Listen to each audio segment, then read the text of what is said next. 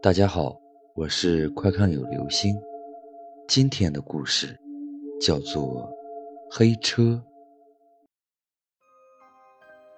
姐姐半夜打黑车回家，打开后门后，心想还是记下车牌吧。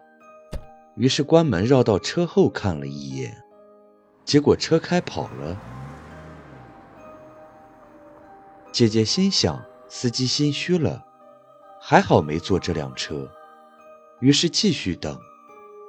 十分钟后，那黑车又绕回来，停在姐姐身边，摇下车窗说：“你怎么没上来啊？我听关车门，以为你上来了，问你去哪儿，一回头没人，这大半夜的吓死我了。”